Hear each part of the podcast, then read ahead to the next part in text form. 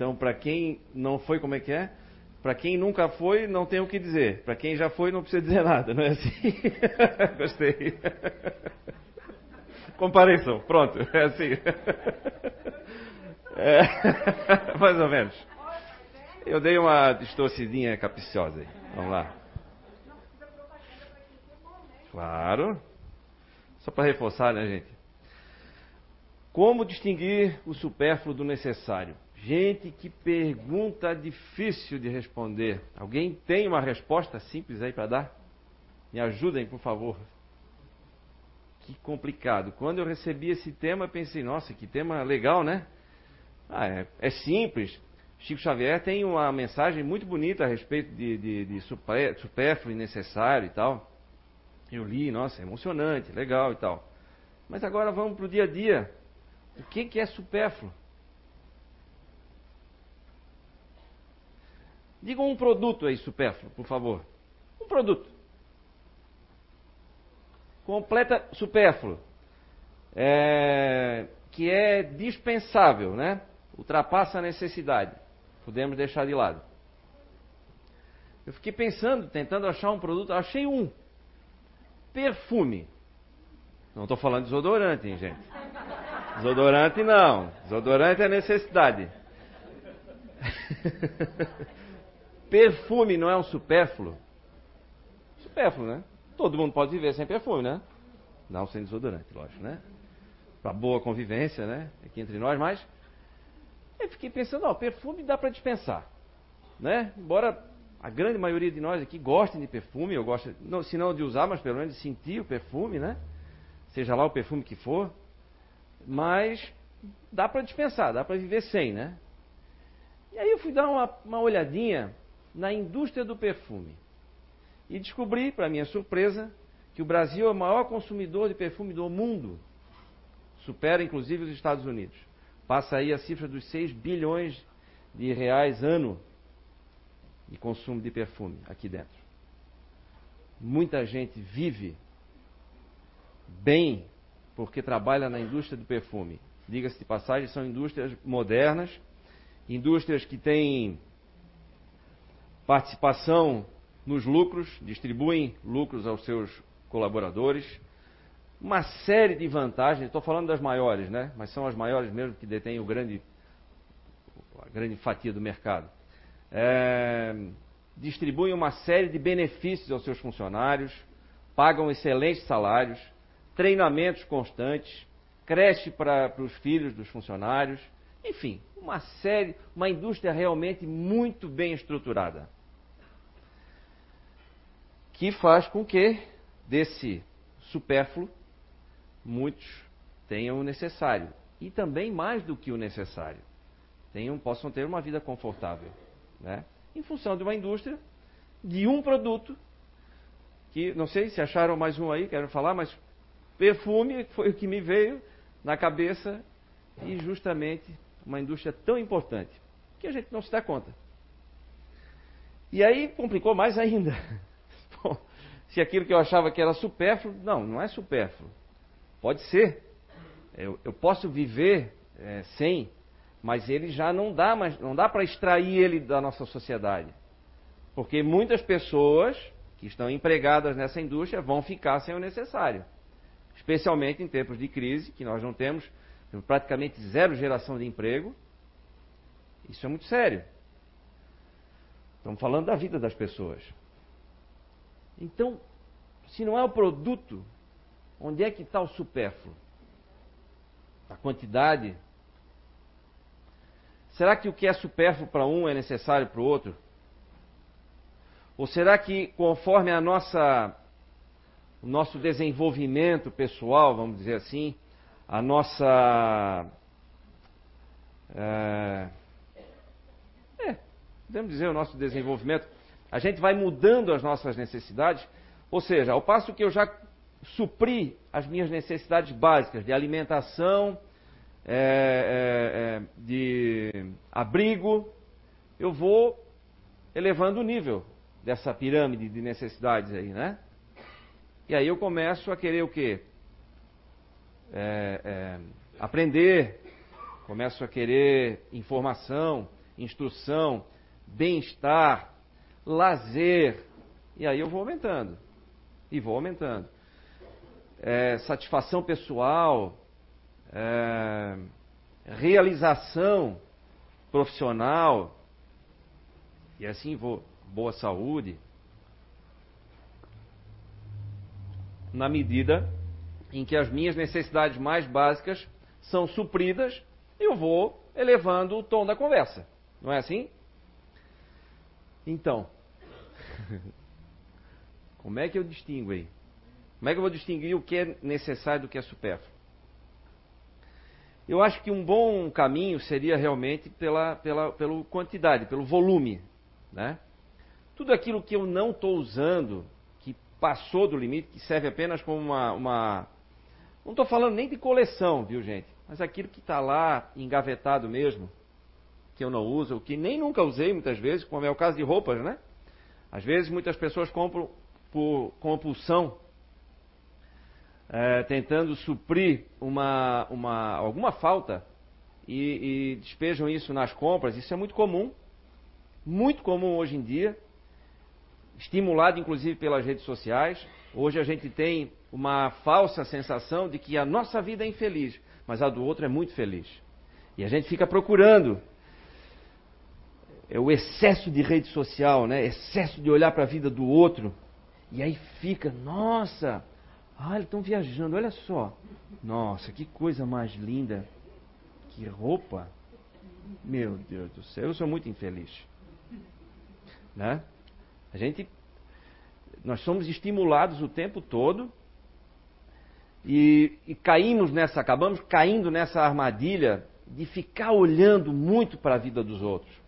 Mas não quer dizer que a vida do outro seja feliz, é porque é aquilo que a gente quer retratar mas é simplesmente um retrato mesmo. O que é um retrato? É uma imagem do momento. Mas nem quer dizer se a, a, pelo fato de eu estar sorrindo ali, né, fazendo uma selfie com a minha família, com a minha esposa, com, com né, ou, ou, a, ou, a, namorada com o namorado e tal, num lugar bonito, não quer dizer que esteja tudo bem também. É simplesmente um retrato. Mas isso é, foi difundido de uma, de uma forma tão massiva que a gente acaba caindo nessa armadilha e muitas vezes acredita que a nossa vida não é feliz o suficiente. Isso cria um vazio, muitas vezes, e a gente pode descontar então na compulsão por compras. Uma delas, né? Pode ter compulsão por trabalho, por exemplo. Ah, trabalho. Trabalho não, né? Trabalho é trabalho. É assim, ah, trabalho não mata ninguém, trabalho nunca é demais. Será que não? O trabalho pode servir de esconderijo também. Né? Eu conheço pessoas, graças a Deus são poucas, mas que vivem exclusivamente para o trabalho. Saem de casa para o trabalho, do trabalho para casa. Sai às seis da manhã, volta às dez da noite e assim faz, inclusive, fim, fim de semana. Isso pode ser uma fuga? Pode, assim como a compra compulsiva também pode. Né? E é em muitos casos. Né? Então, isso é uma atitude de desperdício. Desperdício de vida, isso é supérfluo. Foi aí que eu comecei a, a perceber melhor o que, que é o supérfluo, então. É o jeito de eu lidar com esses recursos que eu tenho. Quais são os recursos que eu tenho? Tempo, dinheiro, né? são os recursos que. Saúde, os recursos que eu tenho. Como é que eu uso isso? Se eu desperdiçar minha saúde com uma alimentação ruim, ou com alguns venenos aí, né, isso também é supérfluo. É, isso é demais, eu, eu posso viver sem isso.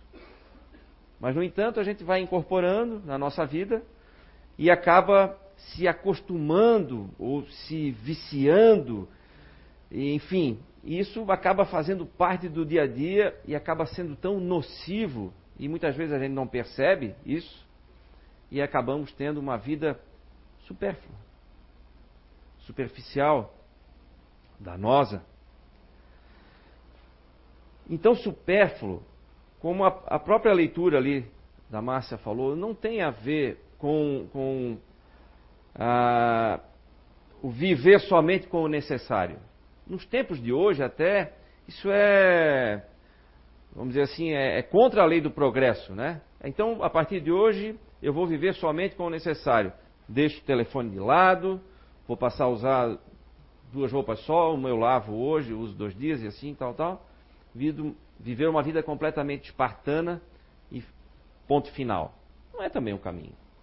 Se a Terra chegou nesse ponto de evolução, é porque ela está nos dando oportunidades, né? O mundo está nos dando oportunidades de aprendizado, de crescimento, de experiências.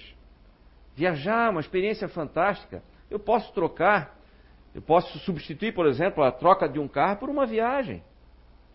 A viagem eu nunca mais vou perder na vida. Ela vai ficar guardada. Essa experiência vai valer para o resto da minha vida a partir dali. O carro é apenas um meio de transporte. Claro que em algumas situações ele é um pouco mais importante, às vezes precisa de ter um, um, tamanho maior, de acordo com a família, precisa ter uma aparência um pouco melhor, de acordo com, com o trabalho que se tem, mas é apenas um carro. Então, será que o caminho é isso? É viver somente com o necessário e, e e deixar de lado ou desperdiçar essa grande oportunidade de viver essas experiências? Acho que também não é por aí. É, também não, eu não vejo sentido nisso e ali também fala disso. Né? Fala inclusive do emprego da riqueza, que achei muito interessante. Eu, eu separei aqui um, um trechinho no Evangelho segundo o Espiritismo que fala disso. Fala o seguinte: ó, desigualdade das riquezas. A desigualdade das riquezas é um desses problemas que se procura em vão resolver. Se não se considera senão a vida atual. Né? A primeira questão que se apresenta é esta: por que todos os homens não são igualmente ricos? Não são por uma razão muito simples. É que eles não são igualmente inteligentes, ativos e laboriosos para adquirir, nem moderados e providentes para conservar. Aliás, é um ponto matematicamente demonstrado que a fortuna, igualmente repartida, daria a cada qual uma parte mínima e insuficiente, que, supondo-se essa repartição feita, o equilíbrio estaria rompido em pouco tempo, pela diversidade dos caráteres e das aptidões. Que, supondo-a possível e durável, cada um tendo apenas do que viver, isso seria o aniquilamento de todos os grandes trabalhos que concorrem para o progresso e o bem-estar da humanidade. Que, supondo-se que ela, que ela desse a cada um o necessário, não haveria mais o aguilhão que compele às grandes descobertas e aos empreendimentos úteis. Se Deus a concentra em certos pontos, é porque daí ela se derrama em quantidade suficiente, segundo as necessidades. E aí eu acho que isso, essa, esse trecho aqui tem tudo a ver com aquele final da leitura ali da Márcia, que fala que quando Jesus falava em, em, em é, esmola, obrigado. Quando falava em esmola, naquele tempo não tinha indústria, não tinha o emprego como existe hoje, né? Nós não tínhamos como é, é, nos organizar em grandes organizações, ou pequenas organizações que seja, né, para poder gerar é, bem-estar, gerar riqueza. Né? Quando se fala em gerar riqueza, a gente ouve, né, às vezes na televisão, tal, gerar riqueza não é produzir ricos, viu gente? é gerar bem-estar. E é uma confusão que se faz muito, né? Ah, concentração de riqueza é um problema. Isso aqui fala disso. Por exemplo, uma farmácia na esquina. Alguém consegue imaginar hoje viver num bairro que não tem uma farmácia, por exemplo? Complicado, né? Está perto de casa. Por menor que seja o problema, no meio da madrugada não tem uma farmácia para ir lá comprar um remedinho para tirar a dor de uma criança. É difícil, né? Um posto de combustível. Lá na frente isso vai mudar, mas hoje é difícil. Quem é que vai viver numa cidade, por exemplo, que não tem um posto de combustível? Não dá. Isso é concentração de riqueza. A farmácia da esquina é concentração de riqueza. Tem vários recursos financeiros reunidos ali. Desde as indústrias que produziram os medicamentos, até o dono da farmácia que empreendeu aquilo tudo ali e tal. Aquilo ali é concentração de riqueza. Para gerar o quê? Um benefício. Para quem? Para todos que forem se servirem daquela farmácia ali. Ah, mas vamos pagar? É lógico. Senão ela vai deixar de existir em pouco tempo. Isso é concentração de riqueza. Tá? Que, quando se fala em, muitas vezes em concentração de riqueza, a gente fala em desequilíbrio social, é outra coisa. Essa concentração é necessária. As grandes organizações são necessárias. Lembra do perfume que eu falei? Um produto supérfluo, né? Olha quanto benefício ele pode gerar. E gera, né? Não só pode gerar, quanto ele gera aqui. Ah, aí eu estava. Eu fui pesquisando algumas coisas sobre, sobre produtos supérfluos e tudo, né? E aí, novamente, ali naquela leitura, fala. Ah, não, fala aqui, ó. Eu separei um outro. É, sobre as obrigações que o homem tem com relação à terra. É, que o homem tem a obrigação de não somente sanear a terra, mas dar condições para que essa população que cresce a cada dia é, possa viver cada vez melhor nela, né? Então ele precisa criar essas condições. E se não tem produção suficiente de alimento numa região, precisa buscar em outras. Então essa comunicação também precisa ser facilitada. O comércio entre os países hoje está uma coisa cada vez mais comum, mais dinâmico, mais fácil. Né? Hoje, pela internet, a gente se comunica com o outro lado do mundo instantaneamente, praticamente. Nós trocamos informações, nós trocamos produtos com uma rapidez fantástica. Se não fosse isso, talvez a distribuição da população da Terra não fosse essa que é hoje. E ela vai ser muito melhor. Assim, nós estamos ainda engatinhando, é num começo. Claro que tem muito, muito erro ainda, tem muita coisa para corrigir, tem. Está aí o aquecimento global para nos mostrar isso, né? Exageramos, erramos muito, muito, muito. Basta dizer que se um se um indiano, por exemplo, quisesse consumir o mesmo que um americano, nós precisaríamos de mais três planetas Terra para poder suprir todo esse consumo. Então tem supérfluo aí? Tem. Então supérfluo não é o produto, é o uso. É a quantidade.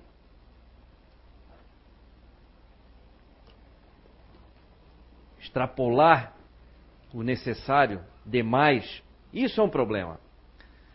Mas isso estamos tentando de um jeito ou de outro corrigir. Né? Ou não estamos? Para muitos, a gente vai ter a impressão, alguns vão ter a impressão de que a gente está caminhando cada vez para um, um, um lugar pior, mas eu prefiro acreditar que ainda assim a Terra está piorando, mas é por um período de tempo é, relativamente curto. Por quê? Porque nunca se discutiu tanto isso. Nunca as pessoas estiveram tão preocupadas com isso. E nunca as pessoas tiveram tanta atitude também. Ah, nossa, que atitude, Júnior. Meu Deus, está aí o Donald Trump que ignora. A, agora, ontem mesmo, né, ele, ele. Como é que ele falou? Ele pediu para as agências nacionais lá não falarem em alterações climáticas, né? Sim, é, é, clima severo, né? Algo assim. Retirar algum termo ali para dar uma mascarada e tal, porque ele não acredita nas alterações climáticas provocadas pelo homem. Claro, tem algumas pessoas, por azar, uma delas está na presidência do, do, da maior potência do mundo, mas isso é, é temporário, vai passar. O que importa é que nós já alteramos o nosso consumo. Todos nós aqui, eu tenho certeza, já alteraram o seu consumo de algum produto, de alguma coisa, de alguma maneira, pensando nisso. Já levando em conta isso. Esse problema que nós estamos causando, né? Hoje a gente já, pensa, já incomoda aí no supermercado e lá na, a moça do caixa põe duas sacolinhas só para reforçar, moço. Não, não. Uma sacolinha só já serve. Não é assim? Já não incomoda? Antes a gente queria o quê? Levar três, né? Para ter saquinho de lixo em casa, não é assim? Não é? Esse é o dia a dia nosso, não é assim? Alterou ou não alterou? A gente já alterou. Por isso é que eu vejo, claro que no, não no horizonte muito curto, mas talvez no médio e longo prazo, a gente vai começar a efetivamente melhorar. Então é uma questão de tempo e uma questão de atitude. Quanto mais nós acelerarmos as boas atitudes, tanto melhor para nós. Porque mesmo depois de desencarnados, nós vamos voltar aqui, né? Alguns. E como dizia o Clóvis Nunes, daqui a 30 anos tem. Não, 30 não dá, porque temos nosso amiguinho ali. Nós vamos botar aqui daqui uns. Vamos supor que ele não estivesse aqui. daqui a 35 ou 40 anos, todos nós aqui teremos morrido. Ok? Então, porém, daqui a uns 60 pode ser que uns de nós já estejam voltando de novo. Então, como é que fica? O que, que nós estamos fazendo com isso aqui? Como é que é o uso desses recursos aí, né? O supérfluo e o necessário. Eu sei dosar isso aí, eu estou pensando nisso, ou eu estou no piloto automático e seja o que Deus quiser, ou eu sou penso igual o Donald Trump mesmo, e isso tudo é bobagem de cientista maluco. Pode até ser que seja bobagem, mas que tem alteração, tem, né? E muita, né? Olha o inverno aí. Hoje fez um frio danado, né? Só não vê quem não quer. E muitas coisas a gente não quer ver. Aquilo que eu falei da concentração de riqueza, às vezes a gente não quer ver. Porque acha que não, não. É, falou em riqueza, é igual falar do, do diabo, mesmo que ele não exista, mas não, isso aí não pode ela é útil. Vou dar um exemplo para vocês. Vocês já ouviram falar num tal de Bill Gates? Né? Quem não ouviu, né? Ele está sempre ali figurando entre os homens mais ricos do mundo, primeiro, segundo, terceiro e tal.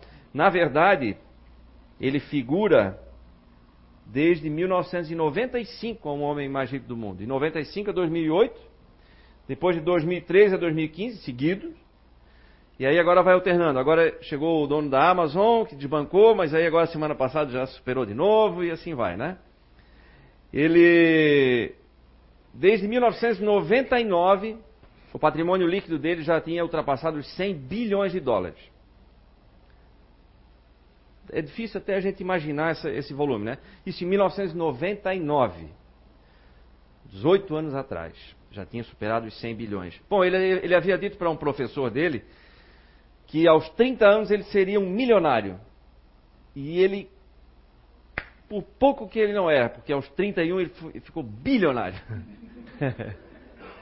Pouquinho ele já ia errar essa previsão.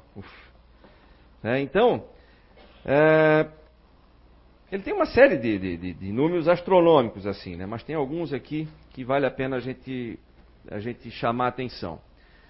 Ah, o Bill Gates, é o maior doador individual do mundo. Ele já doou, acho que cerca de 48, não, desculpa, até 2016, se eu não me engano, 28 bilhões de dólares, ele sozinho.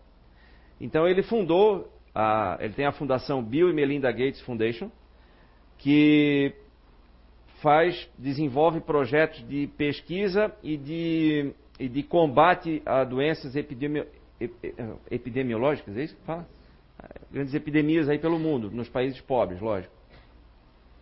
E ele é, focou mais em malária e febre amarela nos países bem pobres, porque se ele fosse focar no câncer, por exemplo, ele ia atingir um número muito menor de pessoas. Então, como bom racionalista que é, ele pesou as coisas, não, vamos, vamos para onde tem o maior volume de pessoas precisando mesmo do, do, do atendimento básico. E aí, um amigo dele, Warren Buffett, que também figura sempre entre o primeiro, segundo e terceiro homem mais rico do mundo, é o maior investidor dos Estados Unidos, do mundo, na verdade, né? É, não sabe fazer filantropia. Então disse para o Bill Gates, olha, tu pega o meu dinheiro aí e aplica do jeito que tu achar melhor, doa do jeito que tu achar melhor, porque eu não sei fazer isso. Tu já é bom nisso, então vamos lá. E aí foram se juntando outras pessoas. No fim, ele fundou um clube de bilionários, que eu entrei no site hoje ali, e eu contei ali 170 entre pessoas ou famílias que tinham lá as figuras, né? Bilionários. Que se comprometeram a doar a maior parte das suas fortunas no momento da morte. O próprio Bill Gates, o Buffett e o Zuckerberg, do Facebook, se comprometeram a doar mais de 50% agora já das fortunas. O Bill Gates reservou, ele tem três filhos, duas filhas e um filho, ele reservou então 10 milhões de dólares apenas, mi, mi, 10 milhões apenas para cada um.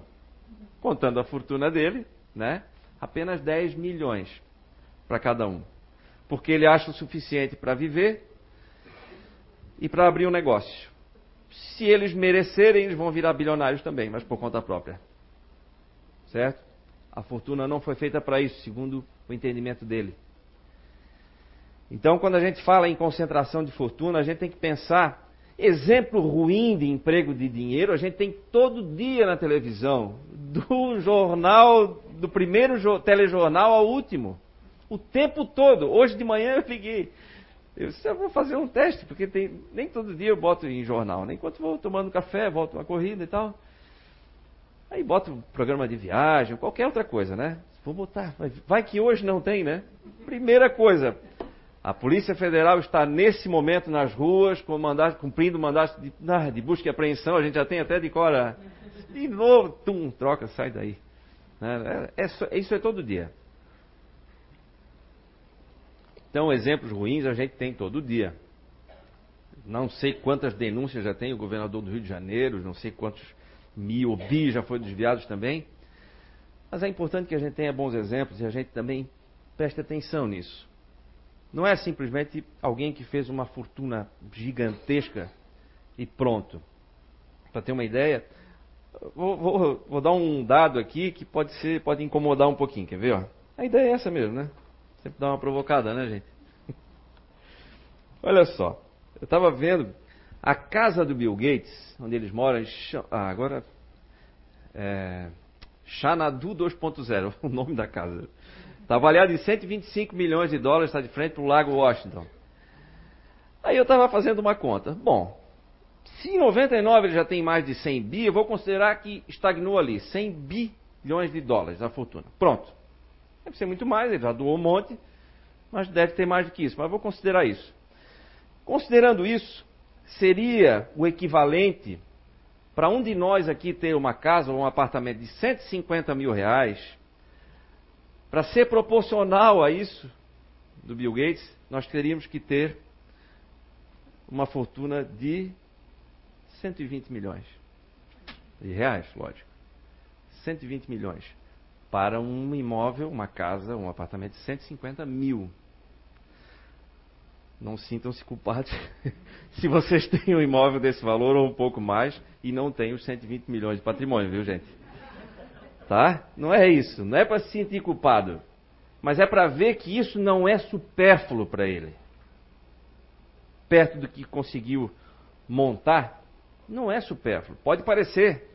Ah, vai lá olhar aquela, aquela imensidão da propriedade, o valor dela.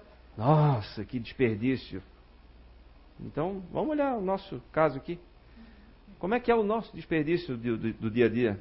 Como é que são os nossos supérfluos? antes de a gente atacar, né? Ah, o cara tá lá, três carros na garagem. É importante a gente fazer esse exercício, porque é mais fácil atacar do que a gente, às vezes, corrigir os próprios erros. E diga-se de passagem, retirar supérfluo da nossa vida não é uma tarefa fácil. Alguém já tentou? E a gente faz isso quando tem dificuldade, certo? Porque quando está ganhando cada vez mais dinheiro, aí é um festival de compra. Por quê? Porque a gente se acha merecedor. Não é assim? Ah, eu mereço. Presentinho, trabalhei tanto. Nossa Senhora. Fiz um negócio tão bom essa semana. Aí, não, não, vou me dar um presente. Aí, tá ali supérfluo, né? Dá ali comprar depois para deixar guardado e não usar depois. Se for para comprar para usar, ótimo, ok, beleza, merece, né? Fez para merecer, mas tudo tem um limite. Né? E é isso que a gente precisa buscar. Cada um vai ter o seu, vai encontrar o seu. Né? A ideia aqui é só provocar isso mesmo. Né? Nós precisamos pensar. E, e é difícil a gente pensar nisso quando vai tudo bem financeiramente. Mas quando a coisa aperta, aí a gente dá uma arrumada boa na casa. Pode ter certeza. Quando a água bate, aí é, é o melhor curso de organização doméstica que tem, né? Quando a torneira começa a gotejar, nossa senhora, aí a gente fica bom nisso aí. Aí quando melhora de novo é aquela desgraça, né? Mas por isso nós já falamos aqui numa outra oportunidade a importância, a importância das crises na nossa vida, né? Nos momentos difíceis. É, é nesses momentos que a gente usa melhor os recursos, usa com razão, com a razão, né? Assim acontece na saúde também. Quando a gente tem um problema de saúde, a gente vai querer investigar, vai ver que alimentos que podem estar fazendo mal para aquele nosso, para aquela nossa enfermidade. Eu procuro saber, eu cuido, eu me contenho, eu vou me exercitar, eu, enfim.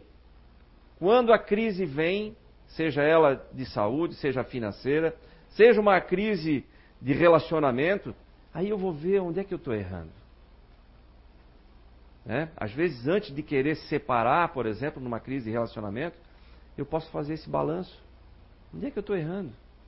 O que está demais aí? O que está de supérfluo aí nesse, nesse nosso convívio? O que, que não precisava ter? Não precisava ter eu chegar em, em casa tarde todo dia? Não, não precisava. Então vou tentar controlar. Precisava eu estar falando áspero assim todo dia? Não, não precisava. Supérfluo então. Precisava eu cobrar tanto? Precisa ser tão exigente? Não, não precisa. Supérfluo então. Supérfluo não é só de coisas, né? É de atitude. E aliás, as atitudes são mais difíceis de mudar. Isso posso garantir para vocês. Deixar de comprar é só não ter dinheiro, pronto. A gente regula tudo. claro que ninguém vai deixar de ter dinheiro voluntariamente, né? Mas vem, as dificuldades vêm. Mas é, a mudança de atitude, especialmente na questão emocional, né, sentimental, de relacionamento com as pessoas e tudo, essa é bem complicada mesmo. Eu lembro de uma psicografia que eu vi uma família recebendo e ele e eu conhecia todos naquela família.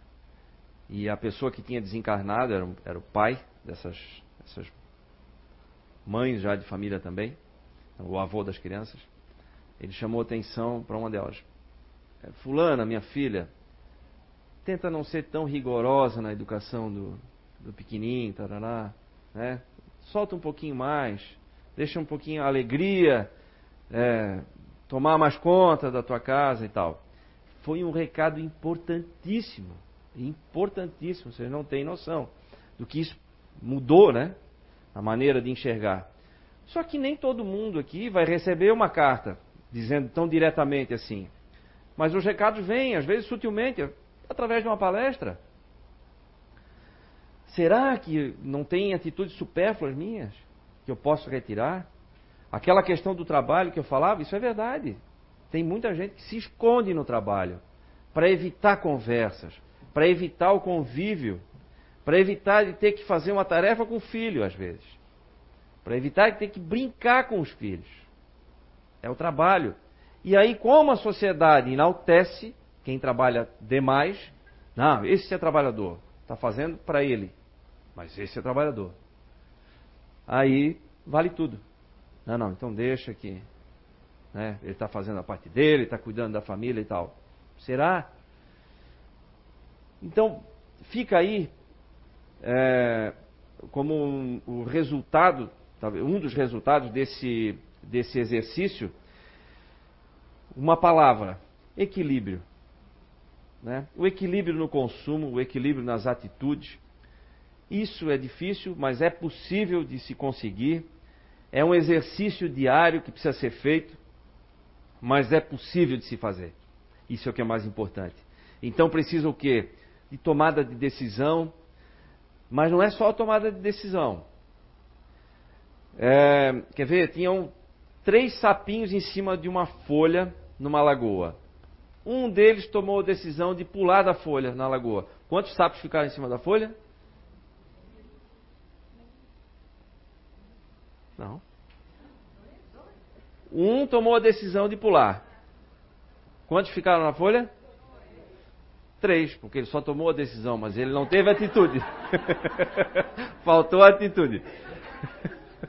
então precisa tomar a decisão, mas precisa da atitude. Se eu quero mudar realmente alguma coisa na minha vida, eu tenho que dar um primeiro passo. Tem que ser assim. Não tem jeito. E não dá para transformar tudo de uma vez só. Mas um pouquinho a cada dia eu vou mudando, né? E quem é que tem o lucro disso tudo? Eu mesmo, né? Eu e a minha família, né? Ah, uma boa maneira, talvez seja, de a gente controlar, no caso do consumo, é, nós também já falamos aqui, outros palestrantes já falaram, é a questão da gratidão. O nosso cérebro tem, falando da questão fisiológica, somente da questão fisiológica, não estou falando nem do espírito. No nosso cérebro nós temos uma região que fica no centro dele, chamada de núcleo accumbens, que é a região responsável pelo, pela recompensa. É ali onde nós temos a sensação de prazer, é onde libera a dopamina, que é um, é um dos importantes é, neurotransmissores que dão a sensação de prazer, de bem-estar. E quando a gente tem isso é, liberado no nosso organismo, é, a gente ocupa o nosso cérebro, e diga-se passagem, ele não consegue se ocupar com, com, com, com o bem-estar e a angústia ao mesmo tempo. Então a gente acaba ocupando o nosso cérebro com sensações de bem-estar que vão ajudar a dissolver o medo, a ansiedade excessiva, vão nos deixar mais vigorosos, mais otimistas, a partir de e cada vez mais a partir desse exercício de gratidão. Então, muito mais do que uma lista de coisas que eu quero para ser feliz, mais importante que isso é ter uma lista de coisas que merecem gratidão, coisas que eu já conquistei. Pode ser coisas materiais, mas relacionamentos importantes, alianças importantes que eu fiz ao longo da minha vida, coisas que realmente, ou do dia, coisas que realmente merecem gratidão. Esse sentimento de gratidão, ele vai fazendo com que eu fique cada vez mais inundado com esses bons sentimentos e deixando cada vez menos espaço para sentimentos tóxicos. Se eu estou falando, se é a neurociência que explica, eu estou falando da questão fisiológica. E é lógico que se o corpo responde desse jeito, eu acabo transmitindo para o espírito essas sensações também. Então, é um exercício que vale a pena, fica como sugestão, sentir-se grato todo dia praticar a gratidão pelo que, pelo que já se tem ou pelo que já se conquistou, não importa se grande ou pequeno, o, o que importa é o que a gente vai sentir ali, né? E aí, é, eu quero finalizar aqui com. Não dá para dizer que é um discurso, mas é um pequeno texto aqui de um cidadão conhecido no mundo todo como foi o presidente mais pobre do mundo, Pepe Mujica, do Uruguai mas não no sentido de pobreza de, de dinheiro, mas ele era pobre no sentido é, mais nobre da palavra, né? Ele, ele precisava de pouco para viver. E precisa, né? Está vivo ainda, mas só não é mais presidente.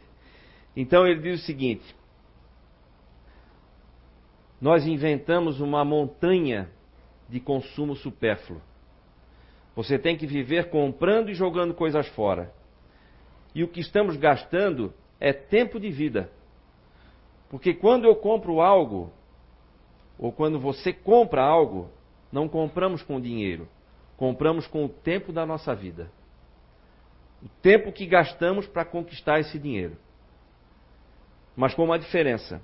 A única coisa que não se pode comprar é a vida. A vida se gasta. E é miserável gastar a vida para perder a liberdade. Então fica aqui. Parecem contraditórias as coisas que eu disse aqui, mas vale esse caldeirão aí, deixa fervendo, vamos, vamos refletir a respeito disso. E não esqueçam de sentir-se gratos por tudo que já têm e tudo que conquistaram até hoje. É, esse exercício, para quem não faz, façam. A partir de agora, o resultado existe, acontece e é imediato. Posso garantir para vocês. Ok? Hoje não teve vídeo. Encerrando por aqui. Obrigado. Pois não.